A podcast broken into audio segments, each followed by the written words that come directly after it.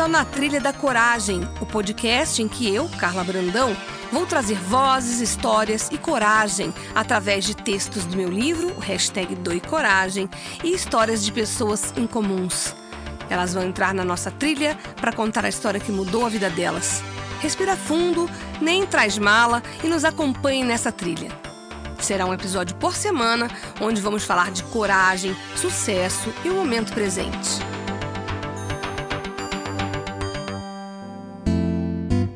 Olá, começando mais um Na Trilha da Coragem, hoje com uma pessoa muito especial. Ou melhor, para lá de especial, porque eu estou falando de José Xavier Cortez, que depois de anos trabalhando e se dedicando ao mundo dos livros como editor e como livraria, como livreiro, ele resolveu escrever o próprio livro. Ele, ah, nesse momento de pandemia e de reclusão, ele escreveu Tempos de Isolamento, Reflexões e Qualidade de Vida. Ele que, aos 83 anos, prestes a completar 84, me surpreendeu com essa leitura e eu estou muito grata por tê-lo aqui. Olá, como você está, Cortês? É, boa noite, cara. É um prazer falar com você e dizer que a felicidade, então, é dupla, sua e minha, tá bom? Me conta como é que foi nesse momento onde todo mundo se ficou desesperado, se fechou realmente, você resolveu aproveitar esse momento de reclusão para produzir e para compartilhar tudo que você tinha de conhecimento, de história de vida e de ensinamentos. É, pois é, Carla. É, nessa quarentena, na realidade, no dia 13 ou 14 de março, eu estava em casa e recebo um. Venham aqui as minhas três filhas, Mara, Márcia e Miriam, e chegam aqui e dizem: Pai, viemos aqui lhe dar uma ordem. Eu sou um pai obediente, né? Sou um pai. Pois não, minha filha. A partir de hoje, o senhor não põe o pé mais na rua. Uau. O sol só vai sair deste apartamento com uma de nós. Pronto. Então, é, eu tenho um problema de, tenho um problema de saúde, venho tendo, venho tendo problema de saúde. É, isso aí, digamos assim, mexeu um pouco comigo para eu continuar em casa, né? Foi o que aconteceu, tá certo? Eu vinha fazendo o curso da PUC e, e de hora para outra também parou as aulas e eu, eu tenho que ficar em casa. Então, eu moro sozinho num apartamento e sem saber muito o que fazer, não é um apartamento tem uma vista, uma vista boa, etc, etc, etc. Mas enfim, a falta do que fazer, hum. tá certo? Então eu comecei depois de uns quatro, cinco dias é, começou a me bater aquela, digamos assim, uma espécie de tristeza, de sufoco, de estar sozinho, sozinho no, no teu livro que eu tinha na livraria, porque tudo isso ficou lá e eu fiquei aqui sem. Então, para encurtar a história, depois de dez dias, depois de dez dias eu desci, precisei ir, ir a como é que chama aqui do prédio? A... A, a, até a hein? portaria, né? A portaria, né? A, aí a portaria, perfeito. E, e, como essa é a primeira vez que eu moro num prédio, prédio com, com tanto com 176 é, apartamentos, você apartamentos né? Quando eu entrei no elevador, eu vi uma, uma nota, é, uma nota nos, nos, dois elevadores que eu, que eu usei, uma nota dizendo o seguinte: é, se você tem problema de locomoção, se a sua idade está avançada, algo nesse sentido, não é? Uhum. é pode contar com tais e tais pessoas aqui do prédio que podemos ir à farmácia, podemos ir ao supermercado, enfim, se prontificando a fazer isso. E aí você e eu fui e voltei deu um estalo. Pois é, como eu nunca tinha observado, quer dizer, eu sempre estou junto das pessoas que, que, digamos assim, têm um zelo pelo outro, vive de comunidade. É, eu sou, sempre fui uma pessoa muito ligada às questões sociais e continuo, Quer dizer, isso me chamou a atenção. Uhum. Então, eu comecei a pensar o que, que eu poderia fazer. Podia escrever alguma coisa sobre essa. É, é essa surpresa, surpresa de alguém me dizer que eu estou com 83 anos, se eu tiver um problema, eu não estou mais sozinho, porque tem alguém para me auxiliar. Foi isso que eu pensei. E Adorei. comecei. E aí você comecei, começou a escrever as suas memórias, escrever, os seus Pensando nessas pessoas, pensando nessas pessoas, não é? E eu escrevi, digamos, foi um que eu posso chamar de, de, podia chamar de uma crônica, algo nesse sentido que eu nunca tinha feito, mas escrevi essa crônica, né?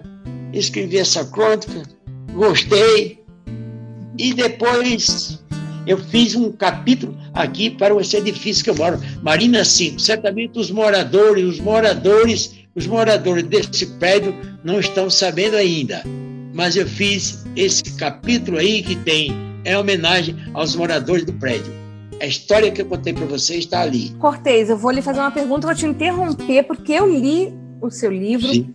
e eu quero que você conte para quem está nos ouvindo por que, que você é, gosta tanto da sua família, você é uma pessoa tão família, você agradece, você cita seus pais, você cita suas filhas, você cita os seus exemplos. E, e essa coisa da família, da união da família, vem de onde? Olha, eu acho que eu acho que os retirantes, eu acho que isso está muito de quem de quem é, imigra uhum. ou emigra também Gostar da família, eu acho que é algo, principalmente o nordestino. Eu, como sou nordestino do Seridó, região do, do, Rio Grande do Norte, uhum. é, eu saí de casa mais, digamos assim, aquilo que saí do sertão, mas o sertão não saiu de mim. Lindo isso. E até hoje, depois de 70 anos que eu saí de casa, eu ainda me lembro das coisas que eu tinha quando era menino. Então, você me fazendo essa pergunta, eu vou emendar e vou dizer o seguinte: é, eu pensei naquela época, quando eu tinha meus cinco anos de idade, uhum. minha mãe fez. Dona Alice. fez, né? Dona Alice. Minha, Alice, minha mãe, isso, é, me fez ir na casa de uma tia buscar uns talheres para umas visitas que tinha em casa, tá certo? E eu, como criança que não sabia de nada, na hora da mesa, é, os talheres, porque eram 15 ou 20 pessoas, bastante gente, e eu cismei de dizer que ali naquela mesa tinha vários talheres que eu tinha ido buscar, tinha ido buscar na casa da minha tia Osana. Sua mãe ficou então... uma fera, né? Aposto. É, quer dizer, quer dizer, meu pai e minha mãe quer dizer, ficaram por ali, enfim, um pouco envergonhado. Mas depois que terminou o almoço, é, minha mãe chamou na cozinha e me pegou pela orelha e botou lá no canto da cozinha, que era muito grande, né? Me deu uns cocorotes. Você sabe que é cocorote? Não. Uns cascudos. É tipo uns cascudos, tipo uns cascudos assim na cabeça, isso? Tipo uns cascudos. E botou no canto da parede e falou: Moleque, cabra, você só vai sair daqui quando todo mundo vai embora. Você está de castigo. Então eu fiquei pela primeira vez aos 5, 4, 5 anos lá nesse lugar, no sítio São Miguel, de castigo. E agora minhas filhas, 70 anos depois, também estavam me deixando em castigo. A família, para mim, tem uma importância, sempre teve e terá sempre na minha vida, eu acho que a família é um elo muito importante na ligação para a gente viver bem. Tá certo? Se você não vive bem com a família, eu acho que é muito difícil você viver, viver com outras pessoas. Eu acho que a família é primordial. Pelo menos para mim é assim. E eu que vim daquela situação difícil lá do Nordeste, de seca, de, enfim, é, toda aquela penúria, não é? E me sinto hoje numa, numa situação bem mais confortável. Dizer, tudo isso me ajudou a ajudar as pessoas também de lá, a trazer algumas pessoas e levar para esse lado bom da vida, do trabalho, do estudo, da pesquisa, da leitura, porque tudo isso, no fundo, eu devo à leitura. É, a minha grande salvação, que eu sempre falo, foi a santa leitura. Criar esse vício, o vício da leitura. E foi por aí que eu comecei a escrever este livro. Primeiro, com, com o elevador, eu vi aqui as pessoas do prédio se oferecendo, é, é, como é que se diz? É, é solidarizando, solidariedade, tá certo? E depois a minha mãe me deixar de castigo e agora as minhas filhas me deixaram de castigo. Aí eu comecei, fui, fui juntando as coisas e o livro foi saindo. Aí, aí não tive muita dificuldade. Eu diria a você o seguinte, que a minha maior dificuldade, na realidade, é eu saber muito pouco, muito pouco mesmo, é, computação. Quer dizer, essa questão da, da, Se eu tivesse, se eu fosse bom na computação, uhum. naturalmente eu teria escrito dois livros ou três, tá certo? Mas como eu sou, não sou, tenho muita dificuldade, como normalmente as pessoas de uma certa idade têm, e eu também tenho as minhas, mas eu prometo que quando eu sair desse, dessa prisão que eu estou, eu vou, eu vou, me, eu vou me, me inteirar e vou me assessorar e vou aprender a trabalhar com o computador, porque facilita muito a vida da gente. Facilita mesmo. Eu tenho o hábito de dizer que viver é buscar conhecimento. Isso daí só prova o que eu digo, né? Porque o senhor estudava, é, faz faculdade, deu uma pausa agora, já está se predispondo a aprender coisas novas assim que for possível. E isso é admirável, admirável.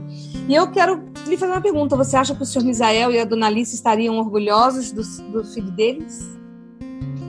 Eu acho que sim, né? Porque, é, eu, digamos assim, dos, você viu que minha mãe teve 17 filhos, é. se criaram 10, hoje somos nove, mas eu sempre teve muito orgulho, minha família sempre teve muito orgulho de mim e eu deles. Não sei se você leu o livro todo, mas tem umas partes interessantes, até de pesquisa. Uhum. Tem, até, tem até lá um, um, dado interessante, como eu deixei de fumar. Eu vi, achei é. incrível, porque você, com esse seu relato, você ensina e você estimula outras pessoas a fazerem o mesmo. Eu estava até separado aqui, ó. E dessa vez foi como mágica, não tive nenhum sofrimento ou pensamento negativo. Nada que me abatesse ou pusesse em risco minha decisão honestamente, foi uma das boas ideias da minha vida. Isso foi quando você disse que parou definitivamente de fumar, depois que você é, tinha dito que tinha parado, mas escondia de todo mundo. Mas desse dia em diante você realmente Pode, parou. Eu tenho uma filha, Márcia, que é veterinária, né? Uhum. Trabalha em hospital. Desde criança que ela é louca pelo a flora e pela fauna e tudo isso. E eu fiz uma aposta com ela. Eu, eu também daí criei uma outra, uma outra, é, digamos assim, uma, uma, uma, algo que eu, eu acho muito semelhante, o amor, o amor e a ideologia são coisas parecidas. Eu diria que eu deixei de fumar por uma questão ideológica. Tá certo? Então, isso é forte. É forte. Tá certo? Muitos sociólogos poderão analisar isso muito bem. Se quiserem perguntar por mim, venham perguntar. Mas aí o interessante é que, para resumir essa questão de deixei de fumar, é, meu pai era fumante, você viu lá, Sim. nós éramos dez filhos, dos dez, oito fumaram, depois deixou seis, é, hoje são cinco, só que do, dos netos e bisnetos, que se tornam de 69, Nossa além de 15 anos, só uma pessoa fuma. Só uma pessoa fuma. É um dado também estatístico interessante. Do meu pai, que teve os 10 filhos, oito fumavam, depois pararam, ficaram cinco. Cinco dos filhos que vieram netos e bisnetos, estou falando acima de 15 anos, hein? São 69. Só um fuma. É, Olha só. A, é, que, é aquilo que você fala, né? As pessoas vão buscando formas mais saudáveis de viver. Você contou aqui no livro, né? Na página 49, você fala: Estou convicto de que se a maioria dos indivíduos compreendesse a importância de cuidar de si física e mentalmente desde a juventude, conquistaria um envelhecimento digno pautado no bem-estar. Eu adorei isso. E é bem o que você está me falando aí. A tua família é. cumpriu essa essa, essa regra, né, de se cuidar, pois de é. evoluir, é. né? E pois você é, fala aqui tô... também uma coisa que eu adorei. Você fala assim, é, quanto mais avançamos na idade, mais temos de nos agarrar ao momento, vivendo intensamente. Você vive intensamente com seus 83 anos? É, vive intensamente. É, é, é, e eu fui aprendendo isso com o cotidiano tá certo? Às vezes a dificuldade, a dificuldades também né, nos leva a aprender a amar mais, a gostar mais da vida, é, é, a, a, buscar, a buscar é, é, coisas saudáveis, enfim, viver, progredir. E você só progride. É muito bom você ter saúde para progredir. Então, a questão do cigarro, por exemplo, foi uma coisa que eu achava que não ia deixar. Mas chegou um certo tempo, você viu aí, que eu deixei com tranquilidade para a questão ideológica. E qual foi o primeiro livro que você leu? Você se lembra? Ah, o primeiro livro eu ainda estava, eu estava lá no sertão ainda, era, era Carta de ABC, hoje não existe mais, mas chamava Carta de ABC. As crianças, eu lá com 10, 8, 10 anos, aprendi na Carta de ABC e tabuada. As pessoas mais antigas conhecem, ou quem trabalha na biblioteca sabe o que significa carta de ABC e tabuada. E depois tinha os livros do primário, história, essas coisas, mas não, não lembro mais não. Porque casa, na minha casa não tinha livro. Meu pai não era leitor, nem minha mãe, nem ninguém era leitor na minha família. Como então você se transformou nesse editor de livros maravilhoso? Carla, depois de um certo tempo, depois de um certo tempo, você viu que eu que eu fui é, que eu fui vendedor de frutas em Natal, que eu fui marinheiro, que tive problemas políticos, que eu fui lavador de carro em São Paulo. E tudo isso eu comecei a perceber é, na Marinha. Foi onde, onde a Marinha teve muita importância na minha vida. Quando ela, parece contradição, quando ela me, me, digamos, me apoiou, me recebeu, e quando me expulsou também. Parece contradição. Mas se eu não tivesse me expulsado em 64, certamente eu também não seria o que sou hoje, tá certo? Mas eu cheguei à conclusão, é, vendo, vendo na Marinha, não é? essa questão da leitura de alguns colegas, e eu me imaginei sendo esse leitor.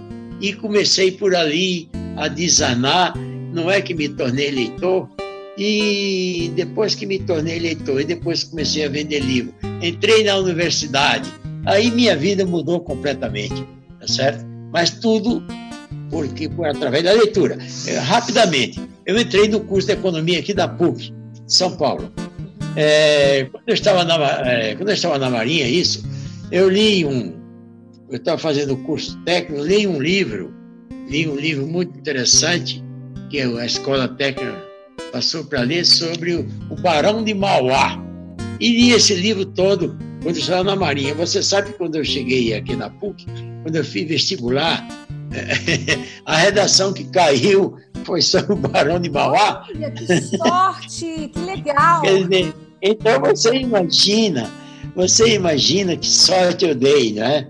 Quer dizer, porque em matemática, em física, em todas essas matérias eu era péssimo é, fiz uns cursos muito mal feitos, não por, por, por questão dos professores, mas questão mesmo de, de método, de metodologia. Eu não sabia estudar, não sabia ler, porque isso tudo precisa de uma técnica, tá certo? É, e eu tive muita dificuldade, mas aqui na PUC, o, o a redação foi sobre o Barão de Mauá. Então, eu posso ter tirado zero em matemática, em física, mas certamente na redação, alguém, alguém que leu aquela redação deve ter dito: esse cara vai ser um grande economista, né? Ai, mas eu tenho uma pergunta pra, que é o seguinte: o que, é coragem para você, José Xavier Cortez, que tem uma história, é, uma família que saiu lá de Seridó e tem essa construção feita por muita, com muita é, originalidade. O que é coragem para você? Ah, pois é, eu acho que a necessidade, a necessidade nos leva é, a planejar, a buscar saídas, tá certo? Então, coragem, como vi que o seu, a sua, a sua trata de coragem, não é? Uhum. Trata de coragem. É, eu acho que a necessidade é, faz as, as pessoas, quando não enfraquecem, é que elas criam coragem. E quando elas criam coragem, elas vão à luta, não é? Elas vão à busca daquilo que deseja. Se é, se é possível, se há possibilidade, não é? A gente tem que enfrentar. Eu sempre acreditei nas minhas possibilidades, nas minhas forças. E consegui todos os meus objetivos. Um ou outro talvez não consegui, é, é, digamos assim, na, na, na totalidade que eu esperava, vamos dizer, mas de um modo geral eu acho que consegui tudo que eu almejava. E vou deixar coisas muito interessantes, porque o interessante também é o que eu vou deixar. Essa editora que tem 1.300, 1.500 títulos é, de contato com os autores, com os escritores, com os intelectuais, isso tem uma importância muito grande para mim, me deu um cabedal de conhecimento, de abertura, é, muitas coisas eu aprendo diariamente com essas pessoas. É uma coisa muito boa trabalhar, ser editor, ser livreiro, enfim, trabalhar nessa área de, de educação, da cultura, cultura popular, o que seja. É muito interessante e importante, né? Então, Sim, um belo legado que você está deixando, né? E é por conta disso que eu quero saber de você é, é qual é o seu escritor predileto, é, quem foi que te inspirou nessa área? Não, não, as coisas, as coisas da minha vida foram acontecendo, Carla. Foram acontecendo, tá certo? A questão de entrar na universidade, eu não esperava, aconteceu. Mudou, quer dizer, eu trabalhava no estacionamento, saí do estacionamento, quer dizer, as coisas foram acontecendo. A questão de entrar no ramo do livro, eu morava ao lado de uma editora, ao lado de uma editora, e meus colegas trazia livro para meus colegas de classe e comecei a, a, a vender o livro para meus colegas de classe e com o dinheiro que eu ganhava, porque era pouco do estacionamento, eu pagava a universidade. E assim foi, me envolvi com os livros dessa forma, tá certo? Mas não fui preparado para nada disso. Mas depois eu tive que, claro, na medida do possível, de, de participar de eventos, é, das entidades de classe, participei de todas, Câmara Brasileira do Livro, é, é, Associação Nacional de Livrarias, é, Associação Brasileira de Direito Reprográfico, enfim, onde, onde, as coisas aconteciam, eu estava ali por perto, né? E para fechar, para encerrar, eu quero saber como você se imagina daqui cinco anos, como vocês querem estar daqui cinco anos. Pois é, mulher. Eu imagino, eu, eu olha, eu, não, eu imagino estar vivo e eu acho que talvez escrevendo mais um livro ou dois, porque eu, eu quando sair dessa pandemia aqui, desse negócio, eu vou aprender a mexer com o computador e vai ficar muito mais fácil, porque eu também perdi muito tempo com o dicionário, se bem que o dicionário hoje está muito mais fácil, porque no computador tem tudo, né? Uhum. Mas eu tenho um português falho, eu tive. Você viu, fui um cara, fui me alfabetizar aos 17, 18 anos, muito tempo. Eu tenho um tempo, um tempo, esse tempo que as crianças de 5, de 6, de 8, de 10, de 15 têm hoje para, para se aperfeiçoarem. Os meus netos de 5 anos, 6 anos sabem mais do que eu algumas coisas. É impressionante, não é? Sim. Eu não tive isso. Dizer, então eu tive que é, puxar muito por mim agora para escrever esse livro mesmo. Eu aprendi, eu usei o dicionário que eu nunca usei na minha vida.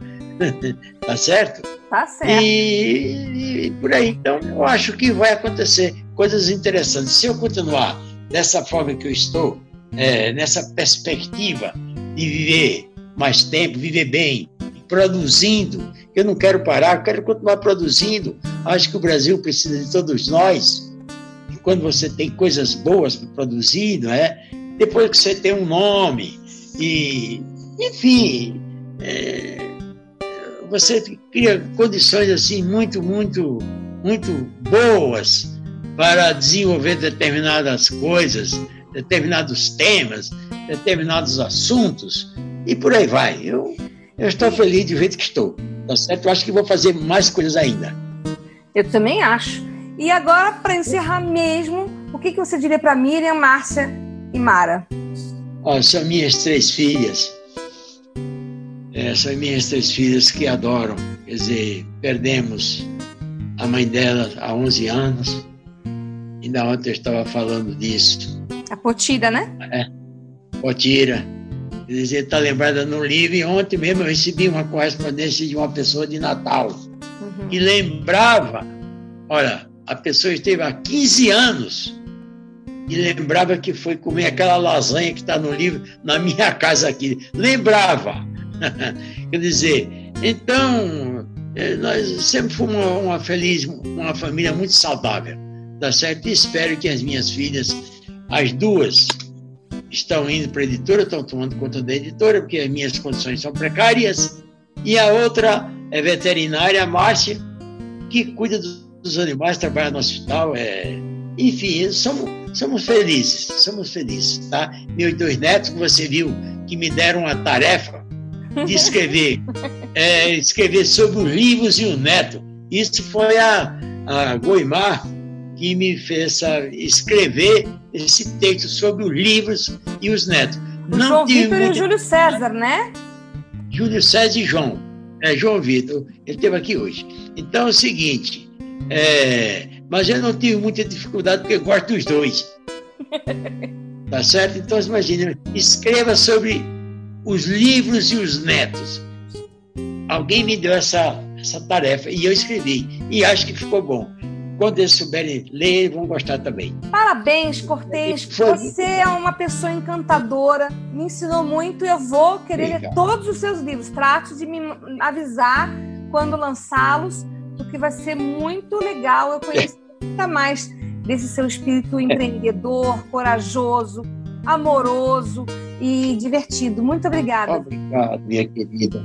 Obrigado. Vão através da Marilu, que eu quero agradecer também, né?